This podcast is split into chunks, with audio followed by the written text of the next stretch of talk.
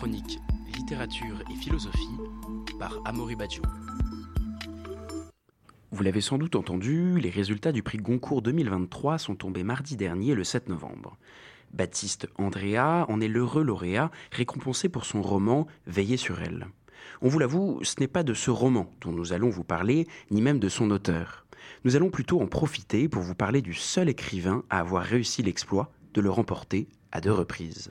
Romain Gary. Romain Gary, c'est avant tout un homme passionné, un éternel insatisfait. Ne le connaître qu'en écrivain, certes brillant, ce serait oublier l'aviateur, le résistant, le cinéaste ou encore le diplomate. Amaury, tu reviens aujourd'hui sur cette sommité de la littérature française. En un mot, comment le définirais-tu? On pourrait définir Romain Gary avec l'image du caméléon. Lui-même se comparait à un caméléon, changeant de couleur au gré de ses multiples activités. Sans doute ce tumulte aurait-il dû le rendre schizophrène, selon ses propres mots, si une autre folie ne l'avait pas sauvé, la fièvre de la création littéraire. Puisque l'on ne peut pas le résumer en un romancier, convenons que Romain Gary est un caméléon. Ce caméléon naît donc en 1914 et est d'origine russe, car l'actuelle Lituanie, son pays natal, appartient alors à l'Empire russe. Il sera naturalisé en 1935, abandonnant le nom de Roman Cassiu pour celui de Roman Gary. S'il est l'auteur de nombreux romans, pour ne citer que La promesse de l'aube ou Les racines du ciel, il est également l'amant de nombreuses femmes. En fait, c'est même ce qui constitue sa seconde passion, l'amour des femmes, disait-il lui-même lors d'un entretien en 1980. Mais le romancier se défend. Il ne parle pas des femmes de manière générale, mais de la femme, ou plus exactement de la féminité. Cette passion, c'est celle du complexe d'Oedipe qu'il développe avec sa mère, Mina. C'est le premier amour, du haut de ses 9 ans pour Valentine, puis les premiers ébats, à quelques 13 ans, avec Mariette, ou encore la fascination infantile qu'il voue à sa nourrice, Madame Rosa, dans La vie devant soi. Tu parles du complexe d'Oedipe. Cette passion de la féminité ne serait donc pas originellement centrée sur les sentiments amoureux? Eh bien non. De même que tout homme, sa première femme fut sa mère. On trouve dans cette figure maternelle le réconfort, la tendresse, parfois même la fierté. Mais chez Gary, ces sentiments pour le moins naturels prennent une ampleur quasi pathologique, au point de faire penser à Oedipe, ce personnage de la mythologie grecque qui épousa sa propre mère, conformément à la malédiction qui pesait sur lui. Il décrit cette relation fusionnelle, notamment dans La promesse de l'aube, parue en 1960. Orphelin d'un père inconnu, Gary est la seule figure masculine du foyer très intime de la mère et du fils. Celle-ci fonde toutes ses espérances en lui, persuadée qu'il deviendra un grand politique, un grand artiste et un grand amant. Elle lui sacrifie tout, son attention, sa force, pourtant vieillissante, et ses maigres ressources, afin que rien ne lui soit privé. Et le destin de son fils honorera ses sacrifices, lorsque ce dernier s'illustrera comme pilote d'avion et par la suite comme écrivain. Mais pourquoi parler d'une telle malédiction alors que l'amour de sa mère sera couronné par les succès de Romain Gary? Mais parce que le drame de cette passion éperdue et presque romanesque, c'est justement sa puissance, déconcertante à vrai dire. Le romancier, alors rallié à la France libre du général de Gaulle, combat en Grande-Bretagne avant de rejoindre l'Afrique. Il est fait compagnon de la Libération et officier de la Légion d'honneur. Et bien qu'éloigné de sa mère, il continue de recevoir des lettres de soutien de sa part. Mais ce que Gary découvre à son retour, c'est que sa mère est morte. En son absence, près de quatre ans avant son retour. Elle aurait écrit des centaines de lettres avant de mourir, chargeant une connaissance de les expédier, et donnant ainsi à son fils l'illusion que la plus fidèle de ses amantes l'attend encore. C'est à elle seule que Gary dit devoir son œuvre et sa réussite. À présent tout à fait orphelin, il trouvera toutefois une féminité réconfortante dans les bras de ses amantes, mais jamais celles-ci ne le combleront véritablement.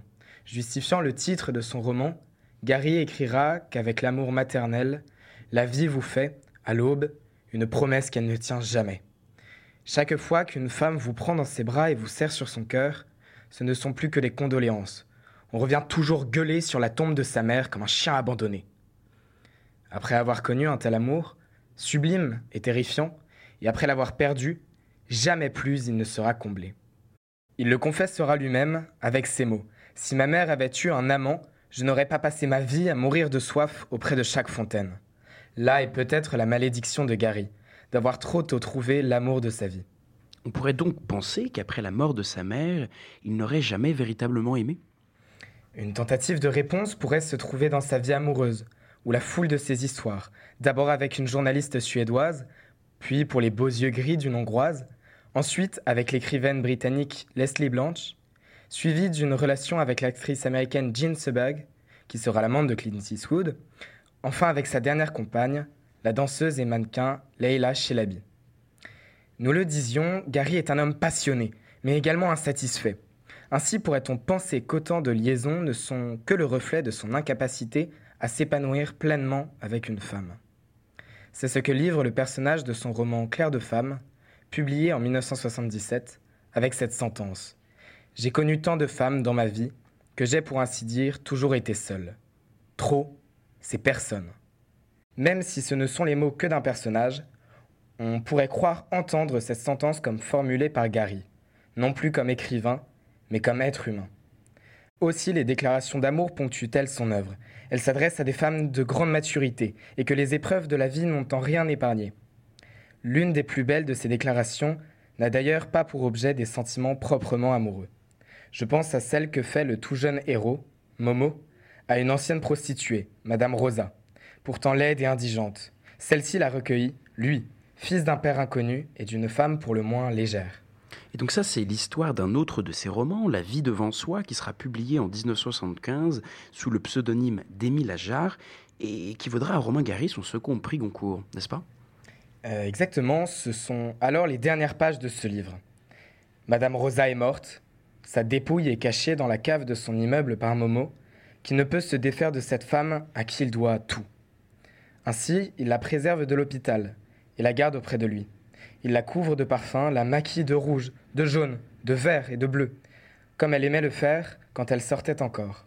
Et dans cet hommage infantile et étrange, c'est un cadavre décharné qu'il rend à la féminité, jusqu'à ce qu'on découvre les deux amants allongés, l'un auprès de l'autre, et qu'on ne les sépare à jamais. L'ultime compagne de Romain Gary n'ira pas si loin après sa mort.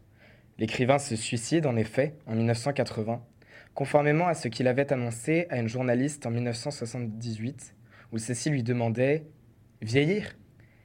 Et qu'il répondait Catastrophe. Mais ça ne m'arrivera pas, jamais. J'imagine que ce doit être une chose atroce. Cette déclaration sonnerait comme un écho à l'écrivain russe Maxime Gorky, auteur du roman La mer, un autre roman maternel, au même titre que La promesse de l'aube, mais écrit en 1907, où celui-ci écrit Il existe un amour qui empêche l'homme de vivre. Qui sait, peut-être est-ce celui de la figure maternelle, mais ça, c'est une autre histoire. Chronique Littérature et philosophie par Amaury.